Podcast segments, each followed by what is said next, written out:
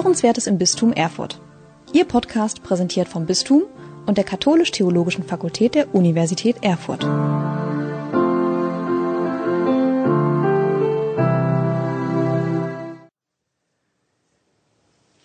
Meine lieben Schwestern und Brüder im Herrn, als ich heute Morgen die Domstufen sah, mit Blumen geschmückt und dem Kreuz, unter dem wir seit Jahrzehnten die Bistumswallfahrt begehen. Als ich den strahlenden Sonnenschein sah, musste ich aufpassen, dass ich nicht depressiv werde, weil wir jetzt hier im Dom in kleiner Schar nur diesen Gottesdienst feiern können, dankenswerterweise durch die Medien verbunden mit vielen, vielen zu Hause. Immer wieder müssen die Verantwortlichen in der Corona-Krise abwägen zwischen Vorsicht und Vertrauen. Und sie spüren sehr schnell, Vorsicht ohne Vertrauen ist Angst, von der wir uns nicht leiten lassen sollten. Und Vertrauen ohne Vorsicht ist Leichtsinn, den wir auch nicht begehen wollen. Es fällt schwer, abzuwägen und Entscheidungen zu fällen. Allerdings sind wir das auch ohne Corona gewohnt. In unserem Alltag müssen wir ständig zwischen Vertrauen und Vorsicht abwägen. Nehme ich einen Regenschirm mit? Trage ich beim Fahrradfahren einen Helm? Unterziehe ich mich einer Vorsorgeuntersuchung? Auch in den Beziehungen zu unseren Mitmenschen fragen wir uns ständig, können wir dem vertrauen oder sind wir doch besser vorsichtig? Wozu rät die Bibel? Zu Vertrauen oder Vorsicht? Die Antwort fällt eindeutig aus. Die Waage neigt sich zugunsten des Vertrauens. Die Bibel ist eine große Einladung zum Vertrauen auf Gott. Das haben wir besonders schön im Psalm 91 gehört, der es heute einmal verdient hatte, als Lesung ganz vorgetragen zu werden.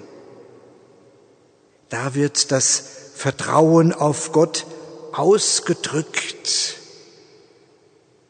Es ist vielfach vertont und besungen worden und darin heißt es auch, dass Gott uns beschützt vor der Pest, die im Finstern schleicht und vor der Seuche, die wütet am Mittag. Wir gebrauchen das Wort Seuche nur für Tierinfektionen, aber Corona ist auch eine Seuche. Der Psalm drückt das Vertrauen aus, dass Gott uns auch in dieser Gefahr beschützt. In der Bergpredigt mahnt Jesus eindrücklich zum Gottvertrauen. Sorgt euch nicht um euer Leben und darum, dass ihr etwas zu essen habt. Wer von euch kann mit all seiner Sorge sein Leben auch nur um eine kleine Zeitspanne verlängern? Aber es gibt in den Evangelien aus dem Munde Jesu auch immer wieder die Aufforderung zur Vorsicht. Er sagt nicht, seid vorsichtig, sondern er sagt, seid wachsam. Allerdings gelten diese Mahnungen Jesu nicht der Wachsamkeit gegenüber einer Infektion oder einem Unfall, sondern Jesus fordert auf, wachsam zu sein für die Wirklichkeit und Wiederkehr Gottes. Er sagt, seid wachsam, denn ihr wisst weder an welchem Tag noch zu welcher Stunde euer Herr kommt. Es ist natürlich verwegen, die Wachsamkeit gegenüber Gott mit der Wachsamkeit gegenüber einem Virus zu vergleichen. Aber Jesus hat es in ähnlicher Weise auch getan, denn er vergleicht die dauernde Wachsamkeit gegenüber Gott, zu der er mahnt, mit der ständigen Vorsicht vor einem nächtlichen Einbrecher. Wenn der Herr des Hauses wüsste, zu welcher Stunde in der Nacht der Dieb kommt, würde er wach bleiben und nicht zulassen, dass man in sein Haus einbricht. Vorsicht und Wachsamkeit sind also durchaus geboten. Also können auch wir vorsichtig sein und andere und uns selbst vor dem Virus schützen. Aber wir dürfen auch nicht der Angst erliegen. Die Bibel mahnt zum Gottvertrauen und solches Gottvertrauen besiegt die Angst. Liebe Kinder, jetzt möchte ich gerne zu euch sprechen. Ich freue mich über die Kinder, die heute in den Dom kommen konnten und ich grüße alle Kinder, die über die Medien bei uns hier im Dom sind. Für euch war es besonders schlimm, als ab dem 17. März die Schulen geschlossen wurden und auch alles andere, das ihr gerne miteinander macht, nicht mehr möglich war. Es tut mir wirklich sehr leid, dass ihr in dieser Zeit übersehen worden seid. Die Großen haben nur gefragt, wie geht es jetzt weiter mit den Betrieben? Wie geht es weiter in den Einrichtungen, besonders den Krankenhäusern und Altenheimen? Wie funktionieren die Verwaltung und die öffentliche Versorgung? Was macht die Lufthansa? Wie geht es weiter mit der Bundesliga?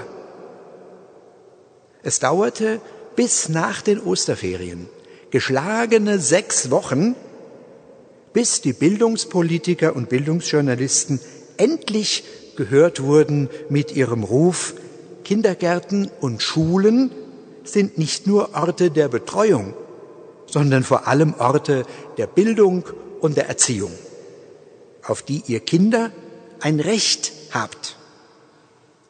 Ihr habt ein Recht darauf, dass die Gesellschaft eure Eltern bei eurer Bildung und Erziehung unterstützt. Dafür gibt es ja die ausgebildeten Fachleute in Kindergärten und Schulen. Und das muss sich die Gesellschaft etwas kosten lassen. Es kann und darf nicht sein, dass in Sonntagsreden von Bildung und Erziehung gesprochen wird und werktags der Rotstift angesetzt wird, weil es ja nur um Betreuung geht. Deswegen danke ich von Herzen allen, die das auch so sehen und sich dafür einsetzen. Und ich danke den Erzieherinnen und Erziehern, den Lehrerinnen und Lehrern, die in Kontakt mit euch geblieben sind und euren Eltern Tipps gegeben haben, was sie Sinnvolles mit euch machen können.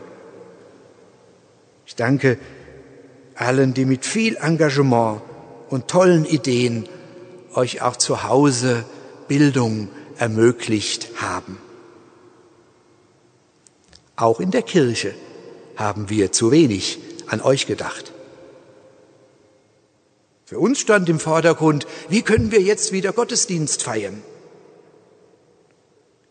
Wie können wir die kranken und alten Menschen begleiten? Was wird aus Erstkommunion feiern und Firmungen? An euch Kinder hat keiner so recht gedacht. Das tut mir leid. Und ich danke allen, die in Kontakt mit euch geblieben sind die euch gezeigt haben, dass die Kirche auch in Corona-Zeiten für euch da ist. Vor allem aber danke ich euren Eltern und Erziehungsberechtigten, die neben dem Beruf für euch da waren und da sind. Lasst euch keine Angst einjagen. Seid nicht leichtsinnig, sondern vorsichtig und vertraut auf Gott, bei dem ihr immer gut aufgehoben seid. Ich freue mich, dass heute Kinder die Fürbitten formuliert haben, Kinder aus aller Welt. Und wir beten heute gerne in den Anliegen von euch, liebe Kinder, in den Fürbitten. Zuvor bekennen wir gemeinsam unseren Glauben an den dreifaltigen Gott.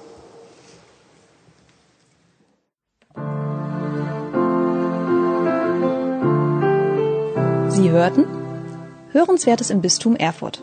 Ihr Podcast präsentiert vom Bistum und der Katholisch-Theologischen Fakultät der Universität Erfurt.